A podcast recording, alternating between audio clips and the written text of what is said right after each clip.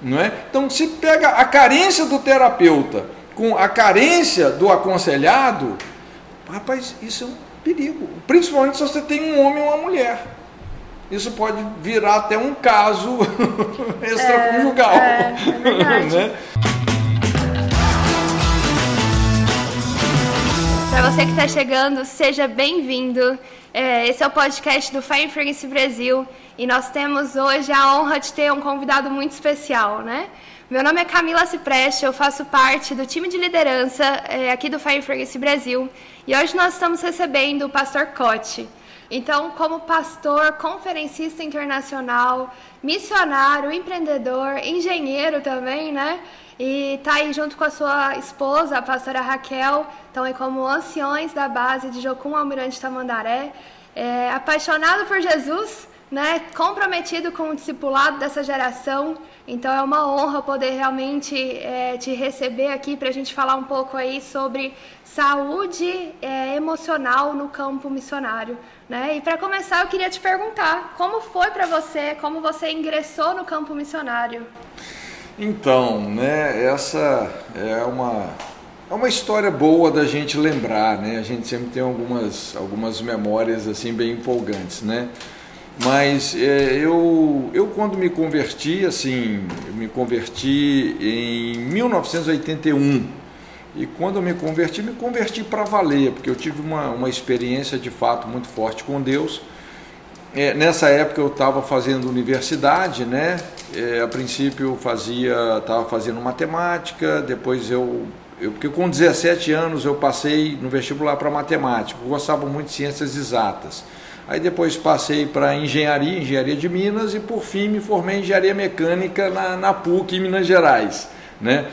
Mas é, foi exatamente nessa época aí que é, eu aceitei Jesus e quando eu estava me formando é, eu me lembro que eu tive um, nós tivemos um convite, né, de uma pessoa em Curitiba é, para a gente abrir uma base missionária lá, não é? E quando nós recebemos esse convite e eu fui orar, Deus falou assim claramente comigo, né, que Ele estava me chamando para missões. Então eu tirei alguns dias para orar, para jejuar não é? Porque estava me formando, inclusive eu já tinha assim um convite na época, né, da Mendiuna Internacional para trabalhar como engenheiro, não é? Então tinha que fazer uma decisão, ou eu iria ser um engenheiro ou eu iria ser um missionário. Né? E nesse, nesses dias de jejum, então Deus falou muito claramente comigo, falou: olha, se você quiser ser um engenheiro, vou te abençoar, mas o meu plano A para você não é? É, é ir para missões, você me obedecer nesse, é, nesse chamado. Uhum. E ali, é, por incrível que pareça, foi assim a decisão, pareceu uma decisão difícil, né? mas foi a decisão mais fácil da minha vida. Né? Uhum. E Deus já tinha falado também com a Raquel, a gente estava para casar, né? ela também eh, Deus tinha falado a mesma coisa com ela, então a gente já ali já casou com essa decisão realmente de ingressar em missões. Uhum. E eu também assim me lembrei porque eu acho que foi mais ou menos no meu primeiro ano de conversão, eu tive assim algumas experiências muito, que eu diria assim, inéditas, que depois eu nunca mais tive com Deus, sabe? É, eu, eu, na verdade, assim, eu sou uma pessoa muito racional, Camila. Eu não, eu, é, assim, as coisas para mim funcionam muito racionalmente. Mas eu tive é, algumas visões, algumas experiências assim, realmente sobrenaturais. E eu me lembro que é, eu tinha chegado, às vezes eu acordava 5 horas da manhã, que eu gostava de ter o meu tempo de oração, depois eu ia para a aula. E eu cheguei da aula, assim, estava meio cansado, então eu fui dormir. Né? Eu falei, ah, vou dormir um pouquinho. E nisso que eu fui dormir, é, sabe quando você tem aquele sono profundo? Uhum. Eu tive um sono profundo e eu comecei a sonhar. E nesse sonho eu sonhei que eu estava que eu tendo uma visão. Eu lembro que eu olhei para o céu, não é? Eu vi assim uma espada enorme no céu. Eu era um novo convertido, eu nem entendia bem assim qual seria o significado disso. E de repente eu vi uma pomba. E eu vi que essa pomba estava vindo assim na minha direção. Isso tudo em sonho, né? E eu falei assim, puxa vida, ela vai me tocar. E de fato, assim, a, a pomba tocou em mim. E naquele momento eu fiquei assim estarrecido pelo poder de Deus. É, foi um batismo, eu, eu entrei assim num êxtase, numa experiência, assim, rapaz, que ao mesmo tempo que eu acordei, eu não conseguia sair daquela situação assim de tanta presença de Deus, eu nem sei quanto tempo eu fiquei ali. É como se o sonho tivesse tornado realidade. Pois é, foi uma coisa assim. É, é, tremenda demais. E eu sei que depois disso, assim, eu tinha um ímpeto para pregar o evangelho, né? A gente ia para as praças, para as ruas, pegava até um ônibus errado para pregar o evangelho sério. Né? A gente pegava um ônibus e entrava e falava, gente, olha, a gente pode deixar uma palavra com vocês. Né? A palavra de Jesus descia no outro ponto, pegava outro ônibus. Então pensa assim num, num, num mover de Deus. E nessa época, então, eu me lembrei dessa visão. Uhum. Né? Lembrei dessa espada, e ali eu já entendi assim que aquilo significava um chamado né? para me ministrar a palavra e tal. Então, dessa forma, não é? nós, nós entramos em missões, saímos lá de Belo Horizonte, viemos para Curitiba, né? aceitando esse convite de implantar uma base missionária, que hoje né? é a base da Jocum ali em Almirante Tamandaré, não é? Mas foi mais ou menos dessa forma aí. Que legal, é muito legal ouvir sua história. E a gente viu aqui, né, no começo a gente falou de tantas funções que você hoje desempenha, né? Como que foi para você é, conciliar tudo isso, né? Conciliar o ministério é, com a família, com é, essa parte empreendedora, com os estudos. E eu sei que é uma trajetória, né, da vida, mas como você conseguiu conciliar tudo isso? Pois é, eu não sei se eu consegui conciliar tudo isso. né? A gente sempre, alguma parte acaba sofrendo um pouco mais, né? Talvez até se eu, se eu pudesse voltar no tempo, eu até administraria, assim, daria mais atenção para a família, não é? Assim, é, porque sem perceber você vai sendo absorvido pelo ministério, porque é tanta necessidade, uhum. né? É tanta necessidade, é tanta oportunidade, não é? E quando vê assim, você está se doando, né, de uma maneira realmente sacrificial. Mas assim, graças a Deus, né, que eu casei com a pessoa certa, né? A Pantera está até aqui com a gente. E, e, apesar de eu sempre ter assim, né, uma agenda bem, bem pesada, uma agenda ministerial bem pesada, né, ela nunca colocou uma linha sequer de impedimento, de criar dificuldades. Né. É, e a, essa parte assim empreendedora, como eu disse, ela foi surgindo à medida assim de demandas naturais, porque na verdade, assim, não foi uma coisa que eu planejei, né? Ah, vou ser um empreendedor, vou abrir uma editora, vou abrir.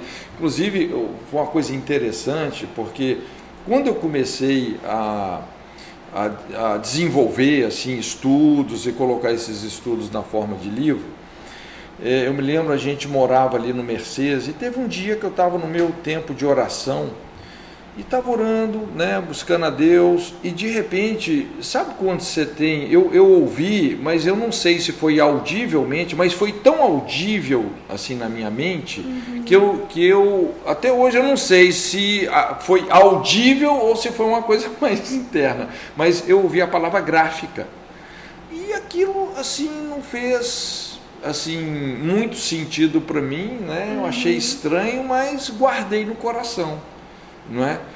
E então lá na frente você vê, essas coisas foram aos pouquinhos, acho que uns 20 anos depois, né?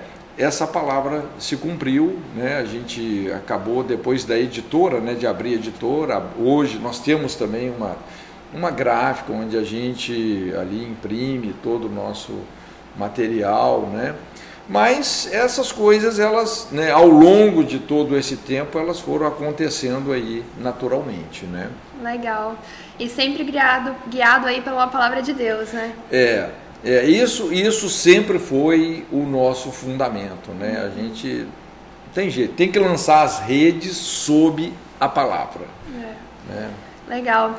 É, eu acho que eu também, né, é, passo por isso de hoje estar fazendo muitas coisas ao mesmo tempo, né?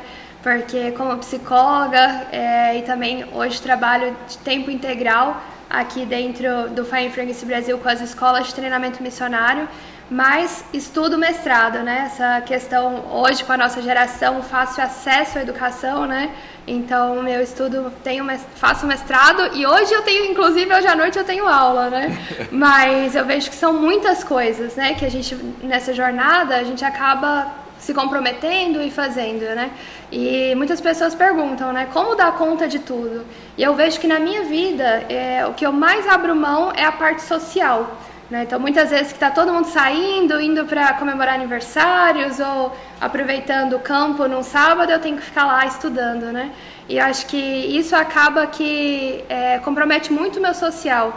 Aí a minha pergunta seria, como que você acha que a gente pode ter esse cuidado emocional sendo que às vezes a jornada é tão grande, né? A jornada de trabalho em ministério, é, dentro do campo missionário, muitas vezes tem pessoas que estão isoladas ali geograficamente, por estar num país ou numa cultura diferente.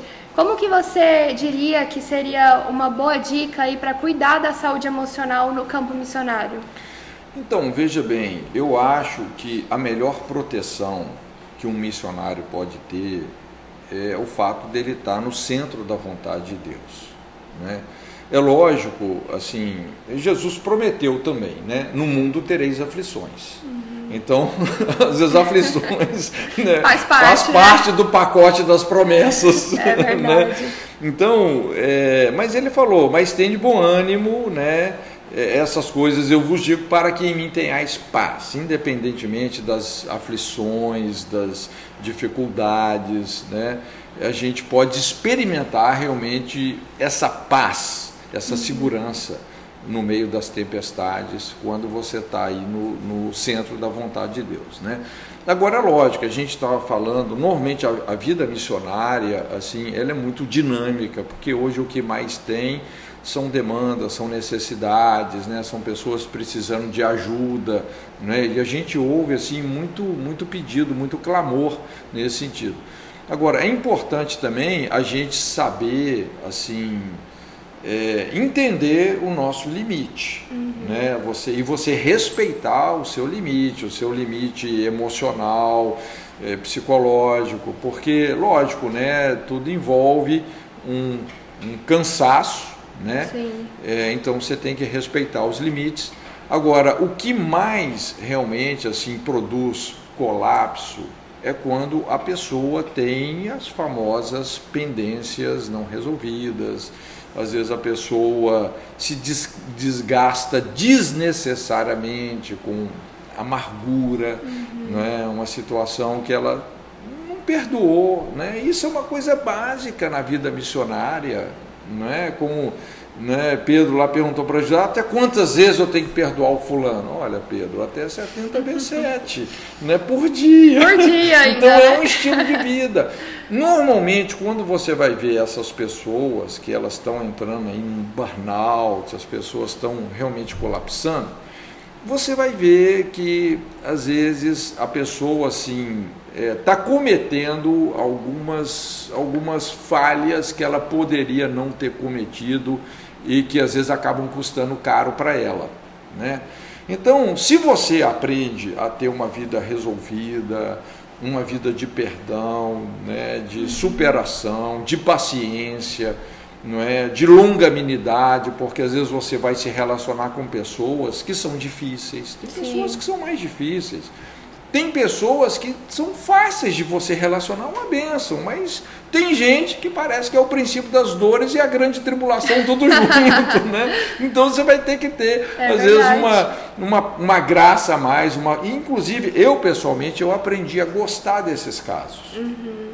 às vezes eu, eu, faço questão até de acompanhar algumas pessoas que todo mundo desistiu dela, mas falam, não, eu vou, né, vamos adubar essa figueira aqui. Né? Que legal. Então, assim, é, e com isso a gente vai se fortalecendo, né? Porque essas pessoas, às vezes, essas pessoas mais difíceis, elas cumprem um papel muito importante na nossa vida. Né?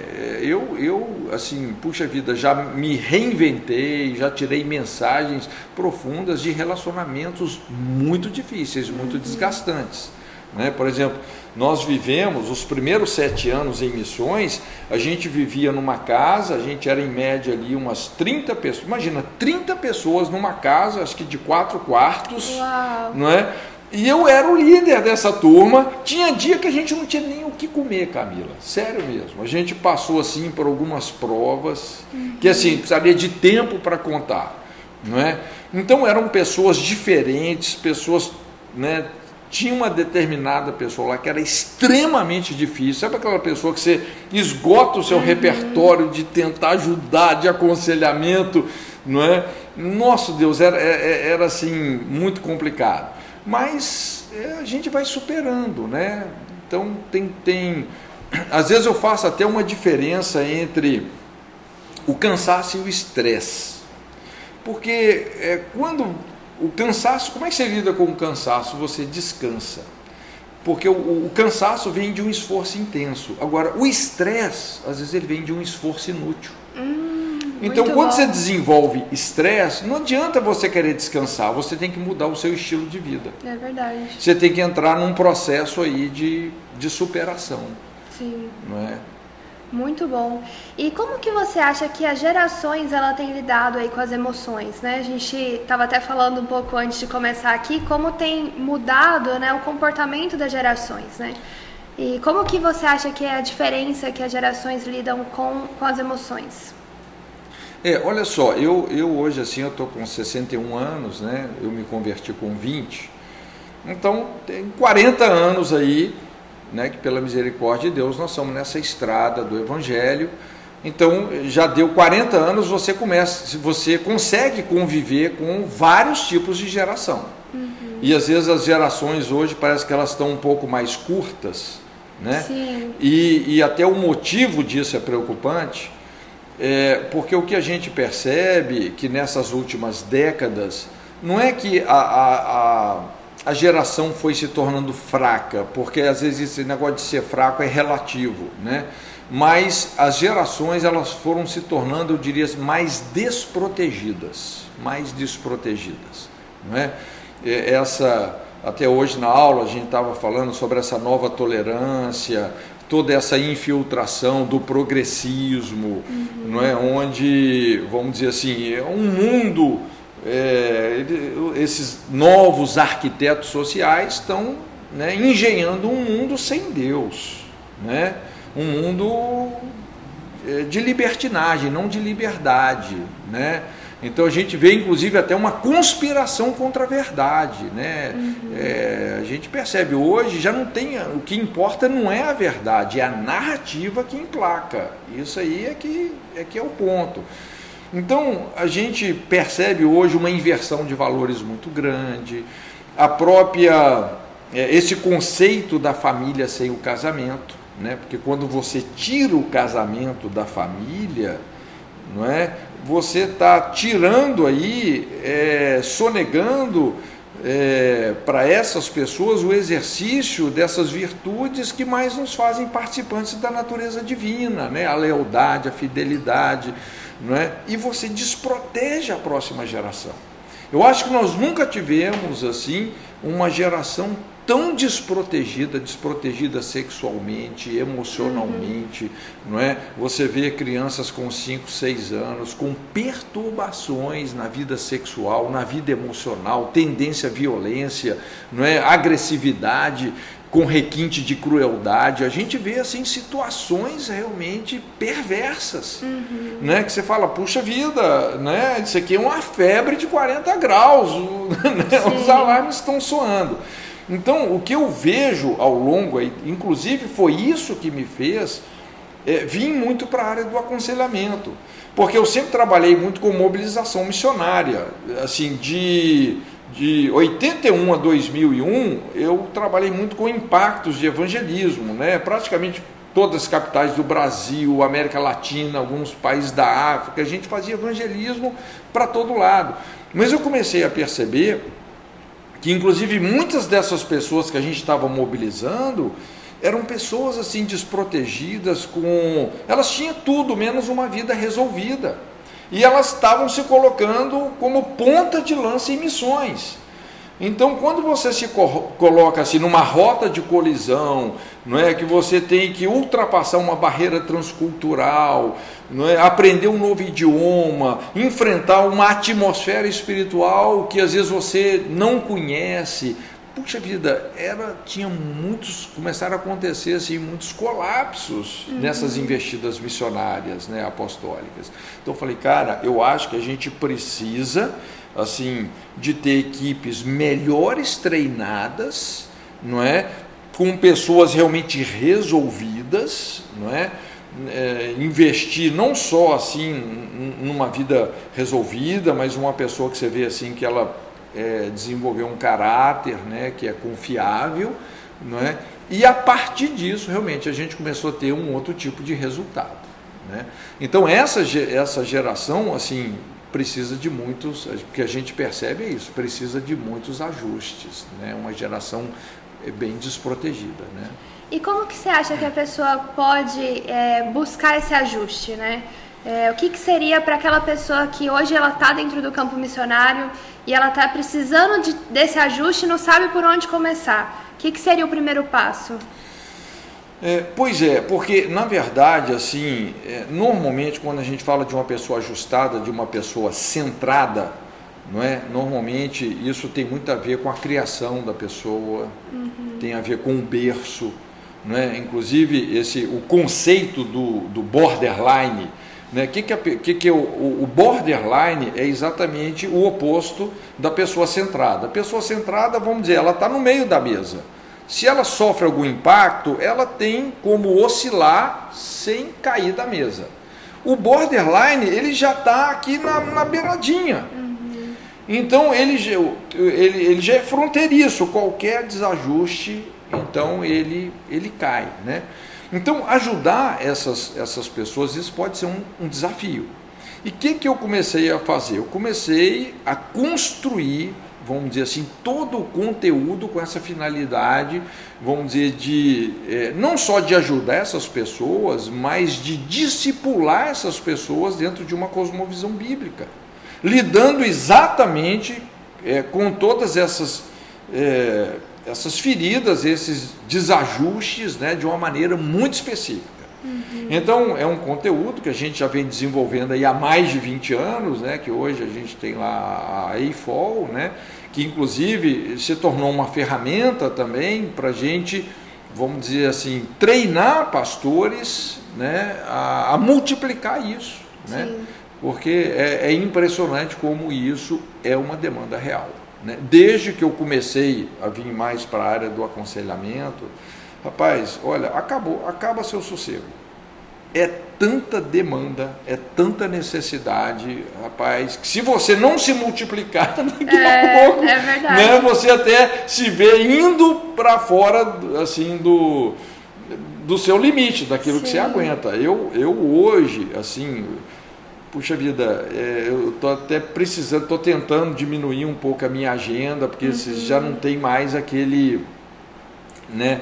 Sim. Aquele mesmo vigor que eu tinha um tempo atrás, né? Então a chave é multiplicar pessoas. Muito bom. E falando em multiplicação, né? A base lá, ela tem um curso, né? A gente estava falando hoje um pouco sobre a Universidade das Nações e todo o currículo que a universidade ela oferece aí na preparação. Como seria a preparação de uma pessoa que se sente chamada para estar tá atuando aí na área da saúde emocional?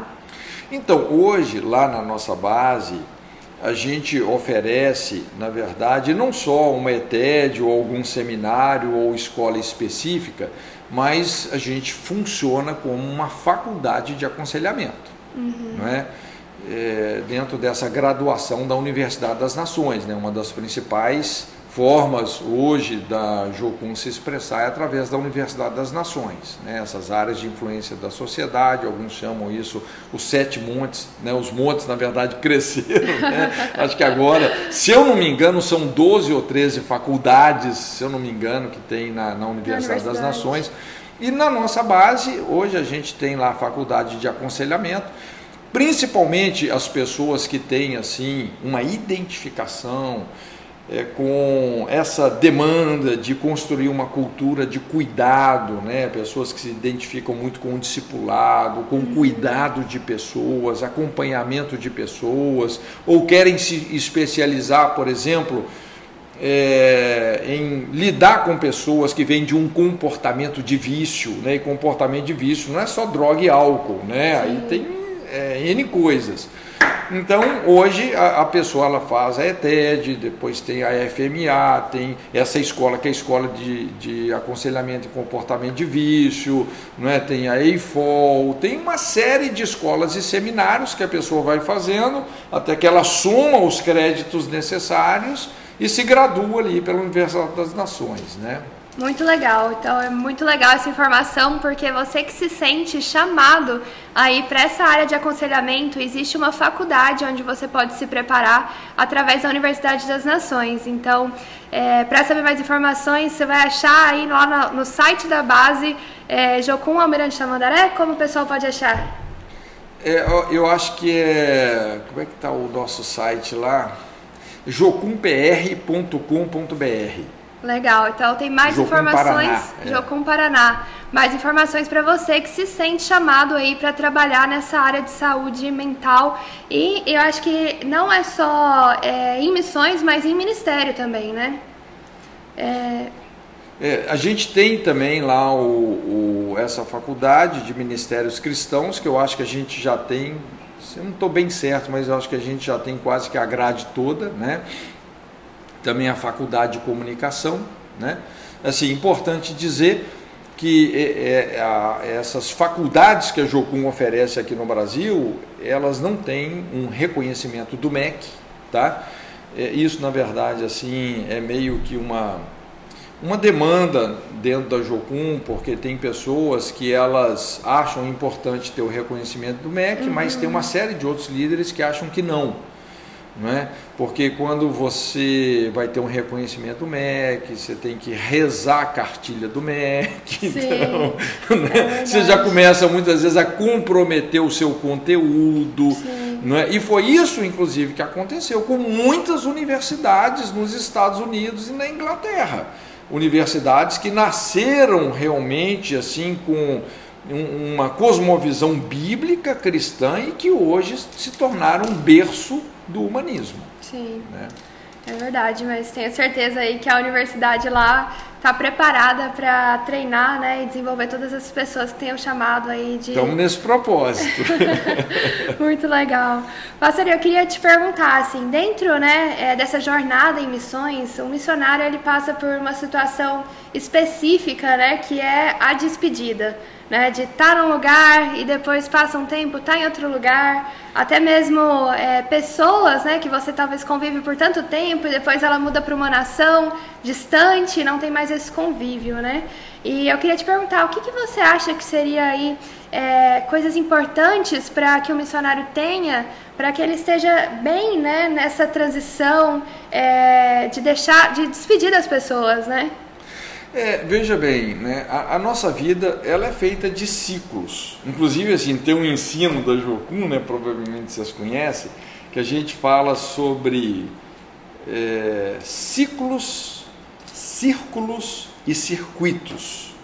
Ciclos são tempos, são fases. Uhum. Né?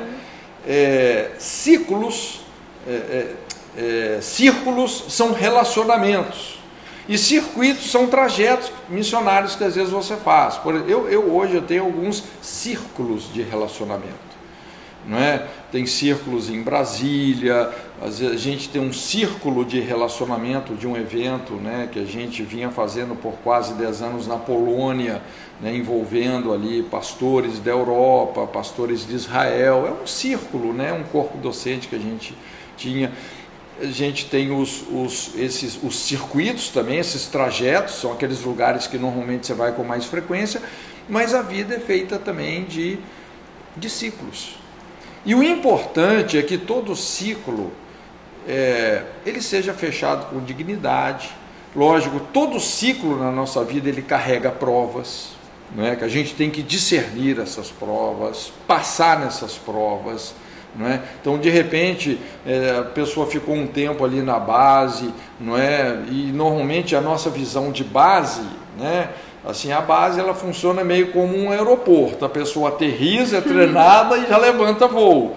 Não é? Na Jocum a gente não tem tanto assim, vamos dizer, aquela, ah, nós temos que ter uma base grande. Não, a gente não quer assim uma base grande, a gente quer uma base funcional. Sim, uma, e é? uma base que envia também, que né? Envia, então não teria envia. muito propósito a base ser muito grande. É. E por isso que às vezes até é importante você não ter uma base tão confortável, né? Alguém já disse que base missionária tem que ser igual um ninho de águia. O ninho de águia é feito de espinhos. Nossa, é né? verdade. Então, quando o filhote vai crescendo, só Vai sobra ficando espinho. Tem né? que levantar voo. É verdade. Entendeu? Então, eu acho que o importante é isso: é a pessoa saber que ela está fechando aquele ciclo ali, né? É, discerniu as provas, fechando com dignidade, indo para essa nova fase, né? E sempre vai deixar uma porta aberta. Né? Essas pessoas, quando elas entram bem, saem bem, elas vão deixar sempre uma porta aberta. Às vezes não quer dizer que o que vai deixar de ter relacionamento, às vezes muito pelo contrário. É igual quando a gente trabalha com a emancipação de filhos. Uhum. Porque o, o, o princípio da maturidade demanda a emancipação. É o vinde a mim, vinde após mim e o ide, não é o fique. Não é? é igual você, você tem a infância, você tem a adolescência, não é? Quando você entra na fase adulta, você tem que deixar pai e mãe. Sim. É, o, é a emancipação. Para você entrar no casamento, num, num, relacionamento sinérgico de interdependência. Não é? Então a gente sempre tem que pensar, normalmente uma base missionária, acho que toda igreja deveria carregar uma cultura assim de emancipar as pessoas. Então quando você emancipa um filho, Vamos dizer, imagina meu filho com 36 anos, se ele ainda dependesse de mim. Né? Se eu segurasse ele demais. É, eu, como pai, eu posso o quê? Adoecer esse relacionamento. Sim. Se eu não emancipo ele. Agora, se eu emancipo, ele casou, não, agora você vai se virar, tudo bem, estamos aqui, né? A gente continua sendo pai e mãe, né? Mas corre atrás, né? Sim. Quando você emancipa, além de isso alavancar o processo de maturidade, não é? o relacionamento se torna saudável. Então não quer dizer que a pessoa foi para um outro lugar, né? se ela é uma pessoa bem resolvida, não é? os relacionamentos vão se tornar ainda mais significativos. Muito bom. É, e você chegou a falar aqui, né, desse relacionamento de filhos. Hoje na aula a gente estava falando sobre é, o homem chegar na, na sua independência aos 45 anos, né? Como que você enxerga na maturidade? Na maturidade é. Como que, o que, que você acha que está acontecendo aí com essa geração e que está demorando tanto para as pessoas amadurecerem? Então, o que, o que acontece é, é, muito importante a gente saber fazer essa leitura dentro do contexto do sistema familiar, né? principalmente assim quando a gente olha o que está acontecendo nos, nos casamentos. Hoje, assim, um dos problemas mais sérios que tem é o que eu chamo dessa é, é uma síndrome né, da marginalização do pai e do marido são os pais marginais. Hoje não é a parábola do filho pródigo, é a parábola do pai pródigo, o pai marginal. Né? Então, é, e muitas vezes vem essa cultura machista ou também o extremo da cultura machista, porque são os extremos. Todo extremo é, é beirada de abismo. Né? Então, é, é muito comum você ver isso. O homem se marginaliza, é, adultério, vício, violência. Né? Quando o homem se marginaliza, a tendência é inocular insegurança na mulher. Uhum. Normalmente o que uma mulher mais busca no homem é segurança. Segurança. Né? Isso é um fator muito importante. E se esse cara é um zero à esquerda, né? é uma pessoa moralmente né? é, fraca, não é que não assume as suas responsabilidades, um cara agressivo, entendeu? Então, cada vez que ele se comporta assim, ele está inoculando insegurança na mulher. E a tendência da mulher, quando se sente insegura, é desrespeitar esse marido. E a gente sabe que o ponto fraco do marido é não se sentir respeitado. Então a gente começa a ver uma coisa cíclica: o homem se marginalizando e a mulher, é, o homem se marginaliza, a mulher se sente insegura, desrespeita, ele desrespeitado se marginaliza ainda mais, a mulher se sente mais insegura. Então, qual que é o resultado disso? O resultado é que você vai ter um pai, um marido que se tornou um zero à esquerda, né? muitas vezes até um, um homem que deixou de ser homem, assim, no seu papel funcional, não é? de ser um marido leal, fiel, padrão, né? um, um exemplo para os filhos, ele deixou de ser isso. Essa mulher acaba se tornando ali o sargento da casa, e os filhos, esses bebês emocionais de 90 quilos, os crescidos que não cresceram, presos nesses traumas, né? no abandono do pai, não é? nessa infância desprotegida onde ele sofreu abuso. É impressionante como os níveis de abuso cresceram, Camila. é um negócio né? impressionante.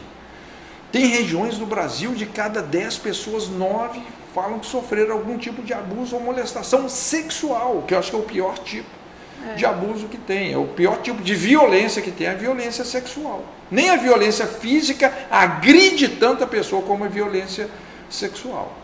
Não é? Então a gente vê essas histórias que é exatamente o, colapso do sistema familiar. Aquilo que a gente estava falando na aula hoje. Gente, o protocolo para o desenvolvimento saudável de uma sociedade é o casamento. Deus é o Criador, tudo bem, mas o homem é o procriador. O que, que nós estamos procriando? É? Então, quando você começa a procriar fora desse protocolo, desse modelo que é o casamento, esse casamento monogâmico, não é? é que parte de uma emancipação saudável dos filhos, aí a gente começa a ver é, a sociedade adoecendo. É o que está acontecendo hoje. É, e aí, mais uma vez, a importância da família, né? Acho que várias vezes aqui nessa conversa a gente tocou nesse ponto, né? Sim. Desde o começo lá, falando da pastora Raquel, né, que você passou aí como um pilar, né, do seu ministério. Sim. E agora a gente voltando aqui, né, na família. E para você, o que, que, seria aí a sua dica, né, para quem está no campo missionário? Não tem como a gente falar aí de relacionamento sem falar também dessa parte de relacionamento é, matrimonial, né? O que, que você acha importante é, para que um missionário é, se relacione, né? Como você enxerga a questão de relacionamento aí, a busca é, de uma pessoa e o que, que você acha que seria importante para o um missionário que está no campo nessa área de relacionamento? O que, que é importante ele saber? Pois é, é às vezes isso é, é, é muito desafiador para algumas pessoas né, que estão no campo missionário. Às vezes tem pessoas que têm mais visibilidade, tem pessoas que têm menos visibilidade, depende muito também do perfil temperamental da pessoa. Tem pessoas que são mais comunicativas, tem pessoas que são menos comunicativas. E normalmente o missionário, no sentido funcional do dom, porque o missionário ele é o apóstolo, ele é o pioneiro. Quem, quando, quando a gente fala de ministério apostólico, na Bíblia, se você for para a Bíblia, você vai ver que isso tem a ver com pioneirismo, uhum. tem a ver com romper fronteiras que nunca foram rompidas. A tendência do missionário é ser uma pessoa desconhecida. Por quê? Porque o cara está numa tribo lá no Amazonas, o cara está lá na Birmânia, o cara... Uma nação perseguida, escondida. o cara está em lugares que ninguém sabe que ele está. É. Essas são as credenciais, inclusive, de um verdadeiro apóstolo. né? Apóstolo não é porque o cara é pastor de uma igreja enorme que ele virou apóstolo. né? Então não tem a ver com posição, tem a ver com função e principalmente com pioneirismo. Uhum. Tem gente que é pastor de uma igreja enorme e tem um espírito pioneiro, um verdadeiro é apóstolo. Verdade. Né? Mas é, essas pessoas, às vezes assim, às vezes elas vão ter que aprender a se reinventar, ter uma boa comunicação, né? porque na, na Jocum, inclusive, esse é um, um valor muito importante que a gente tenta assim, incutir nos missionários, né? que é, É, sustento tem tudo a ver com comunicação, né? com a sua comunicação, com a sua prestatividade, o retorno que você dá. Então, essas coisas, mesmo que a pessoa não tenha uma facilidade temperamental para isso, ela vai ter que aprender a desenvolver. Tá? Ela vai ter que aprender a desenvolver, ter uma comunicação, ter os amigos espirituais, Sim. não é? E é impressionante como Deus sempre vai levantar esse apoio, né? Agora a gente sabe que sempre no ministério vão ter aqueles momentos que a única pessoa de fato com quem você vai poder contar é Deus. É verdade. Entendeu? Vão ter esses momentos. Né? Eu já passei algumas vezes por isso. Né? De você se ver assim, totalmente assim, desamparado, sem chão, mas ao mesmo tempo foram os momentos que eu senti mais segurança espiritual. Sim. E é impressionante como Deus sempre vem e faz a diferença. É né? verdade. É, existem momentos que é só correr para Jesus, né? É verdade. Que não tem para onde correr. É verdade. Mas o contrário disso, é, eu acho que seria aí a dependência emocional. Né? A dependência, é, eu tenho acompanhado algumas pessoas que têm passado por isso, né? A dependência, é, às vezes com a família, e aí Sim. esse é o motivo de não permanecer no campo, porque tem uma dependência emocional muito grande com a família, mas também, às vezes, uma dependência emocional com uma amizade. Sim. Alguém que a pessoa se identifica na jornada e ela acaba tendo ali uma dependência emocional na outra pessoa. Como lidar com isso? Então, olha, você tocou num ponto que já é um ponto assim que eu, que eu acredito assim um pouco que pode inclusive se tornar um pouco mais sério, né? Essa questão da dependência emocional, né? Porque isso pode evoluir num, num, inclusive num relacionamento codependente, né? Às vezes isso às vezes até acontece muito no aconselhamento. Né? Você já viu? Eu lembro que uma vez uma irmã falou: Ah, pastor, eu estou acompanhando uma pessoa já faz oito anos, não é? Que eu estou, tipo assim, libertando ela. Eu falei: O quê? Oito anos? muito tempo, é, né? É muito tempo, é um atestado de incompetência, né? Porque todo processo terapêutico ele tem que ter início, meio e fim. Sim. Não é? Então, muitas vezes, se você ajunta a carência do terapeuta, porque às vezes tem terapeuta que é carente, o cara se sente importante ajudando, tem necessidade de estar ajudando, porque isso é o que levanta a autoestima dele. Ele é carente, né? ele não uhum. tem a suficiência do pai na vida dele. Sim. Né? Ele está fazendo para chamar atenção. Não é? Então, se pega a carência do terapeuta com a carência do aconselhado, Rapaz, isso é um perigo. Principalmente se você tem um homem ou uma mulher. Isso pode virar até um caso extraconjugal. É, é né?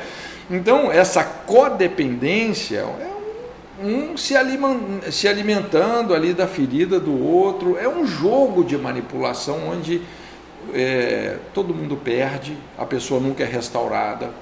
Não é? Uhum. Por isso, assim, que aquilo que eu falei sobre a cultura de emancipação. Sim. Como é que um sistema é, familiar adoece? Não emancipando um filho. Né? Imagina, você tem um cara de 45 anos que ainda depende do papai e da mamãe. Cara, esse relacionamento está doente. Ou você vê duas amigas ali que uma não consegue obedecer a Deus porque depende emocionalmente da outra. Não é? Inclusive, isso pode evoluir né, para um outro assunto que a gente chama são as ligações entre almas doentias, do mesmo jeito tem uma ligação entre alma que é sadia, baseada numa verdadeira amizade, liberdade, uhum. você pode ter já uma ligação entre alma, que tem dependência sexual, que tem outros problemas, inclusive mais sérios. É. Né? E por isso que é tão importante a gente olhar para a nossa saúde é, emocional, né? Para estar tá bem aí e poder continuar o ministério, né? É, com certeza. Você tem que estar tá inteiro, tem que estar tá resolvido, não é? Para você poder se relacionar de uma maneira é, sadia, entendendo que a nossa vida, na verdade, ela só tem sentido no outro, né? em servir o outro. Quanto mais você serve desinteressadamente as pessoas, quando você descobre que você é uma pessoa realizada, não é? Então, e, e, isso marca realmente uma pessoa resolvida, livre. Né? Porque o dependente ou o codependente, ele sempre está querendo algo em troca. É entende? Verdade. É aquele jogo mais manipulativo. Né? É, é verdade. Então, inclusive, assim, é, gratidão, tem uma série de, de, vamos dizer assim, terapias né, uhum. né, que nos libertam dessas introspecções negativas crônicas, não é? Como a carência, não é? Então, por isso que às vezes assim, o Ministério de, de Restauração hoje é muito importante. Porque às vezes um pouco de luz que você dá para a pessoa, realmente essa pessoa rapidinho se resolve. Clareia, né? Clareia, é. E para a gente terminar, você teria algum testemunho para nos contar de algo que, que você viu nessa área em missões? É, alguém que você aconselhou, acompanhou nesse tempo, que passou por algo assim, um desequilíbrio nessa área e hoje superou e está bem e que você poderia compartilhar conosco? É, assim, o Ministério de Aconselhamento, é, você tem muitos resultados e resultados rápidos. É, é, um, é um ministério gratificante, muito gratificante nesse sentido. Né? Então, o que a gente mais tem hoje são testemunhos. Inclusive, hoje no meu Instagram lá, eu postei um testemunho assim.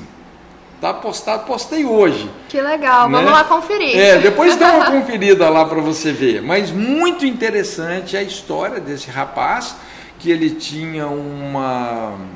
Como é que é o nome da doença dele, rapaz? É uma doença que eu acho que paralisava o corpo dele, sabe? Uhum. E foi incrível, assim, todo o processo ali da IFOL, como que aquilo foi mexendo com ele, foi reestruturando, e hoje ele é, é um atleta, assim, de ponta, de alta performance. Como mudou, ele dá esse testemunho, né, sobre uhum. como a IFOL acabou sendo um divisor de águas na vida dele. Mas, assim, é, eu, eu, falei que eu gosto de pegar alguns casos mais difíceis. Né? Eu lembro de um, de um rapaz, né? graças a Deus hoje ele está muito bem, casado, está em missões, está em Jocum. Uhum. Né? Mas foi uma pessoa que eu pelejei por muitos anos. Aliás, alguns anos, né? A gente andando com ele. Mas pensa só, um cara que, eu acho, se eu não me engano, com 12 ou 13 anos, ele já se envolveu com crack. Né? E foi aí para esse submundo. Até os 35, mais ou menos. Nossa, né? muito tempo. Então, você imagina, rapaz. E, de um sistema familiar muito disfuncional, história de abuso, muitas histórias assim bem difíceis, uhum. né? Mas o cara assim um excelente profissional e ele fazia parte assim de um pessoal, tinha tipo lá na base um, um ministério que eu chamava Ministério de Ressocialização porque em frente à base a gente tinha a casa de recuperação, então o pessoal passava pela casa de recuperação e às vezes eles queriam, por exemplo, fazer um ETED, um outro curso na Jocum, então eu pegava essa turma, não é? é? a gente fazia um trabalho com eles ali, né? Eles tinham uma atividade de trabalho mesmo durante o dia, não é? é e depois a gente financiava o curso para eles na Jocum. Que legal. Né? Então a gente fazia esse, esse, um trabalho que a gente chamava de ressocialização. E esse rapaz era assim, né? um, um profissional muito bom, né? mas é, muito vulnerável. Né? Então, assim, é, do mesmo jeito que ele estava bem, pegava dinheiro, caía, né? E sempre era imoralidade e droga, imoralidade e droga. Ele deve ter tido, sei lá, se eu perdi as contas, umas 30 recaídas. Uau, e mesmo assim vocês continuaram. É, mas a gente foi processo. caminhando com ele, confrontando. E a vantagem dele, que às vezes, assim, quando ele, ele tinha uma queda, ele mesmo ligava, ele não escondia, ele não mentia. Então ele não era uma pessoa dissimulada.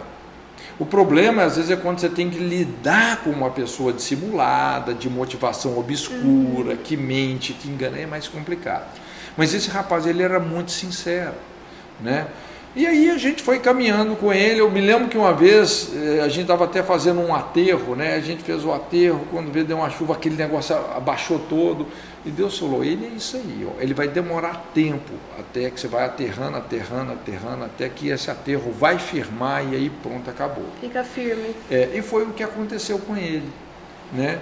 É, ele começou a se firmar, aí conheceu é, uma moça, eles se casaram uhum. né? estão super bem até hoje, depois inclusive passaram ali pelo, pelo CCL, lá com o DIME, fizeram ah, o EPOL, fizeram vários cursos e estão muito bem hoje. É muito gratificante. Muito né? bom. Então é, é, muita história assim. Eu me lembro no, no, no, no iníciozinho também, né, quando a gente chegou ali em Curitiba, às vezes a gente acolhia alguns mendigos também. O cara estava lá julgado, queria uhum. ajuda, a gente levava para casa. E esse cara, um cara que a gente, eu lembro o nome dele, Luiz, né? E, e eu nunca mais me esqueci dele porque ele não sei se ele tinha tomado uma facada, meio que o intestino dele saía assim para fora, ele não tinha esse músculo, era um uhum. negócio estranho, né? E teve um dia que eu fui, é, recebi um convite para pregar nessa casa de recuperação, a Crenve, lá, lá em Curitiba. Quando eu cheguei lá, aí chega esse cara né? Ele tinha uma voz meio grossa, ô oh, pastor Cote, tudo bem? E tal. Olhei para ele e falei, cara, mas quem que é você? Não conseguia lembrar dele. Não, eu sou o Luiz, cara. Nossa, eu também já estava com, com, família, o cara era mendigo, tá ali agora com a esposa, com, que legal. com o filho. Né? Então a gente vê muita história assim. Muito né? gratificante. É, né? O ministério da, da restauração é muito gratificante. Que né? legal. Né? Eu sempre falo, olha Quase 100% da unção messiânica é isso. É restaurar a cana quebrada, reacender o pavio que fumega, libertar os cativos, curar os é quebrantados isso. de coração, dar vista para os cegos, limpar os leprosos. Muito né? bom. Isso é unção messiânica. É isso. Muito obrigada, pastor. Obrigada por compartilhar isso tudo conosco. Eu acho que foram muitas, é, muitas dicas e muitas informações aí, né, para que a gente possa realmente nos mantermos saudáveis, né, dentro do campo missionário. E realmente minha oração é para que todas essas informações se tornem revelação na sua vida que está assistindo aí esse podcast. E nós vamos terminar. Queria te agradecer, que Deus te abençoe e que possa estar abençoando aí seu ministério e toda a sua jornada. E eu queria estar tá fazendo uma oração para a gente poder terminar. Amém. Pode ser? Pode ser. Senhor, nós te agradecemos, ó Pai, nós te agradecemos pela tua presença que está sempre conosco. Nós te agradecemos, Senhor, é, realmente porque o Senhor nos chamou para estarmos em missões, mas o Senhor nos chamou para uma vida saudável emocionalmente.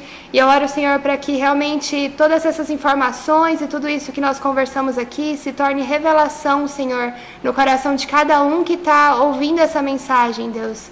Nós te agradecemos porque realmente é uma honra e é um privilégio de servirmos.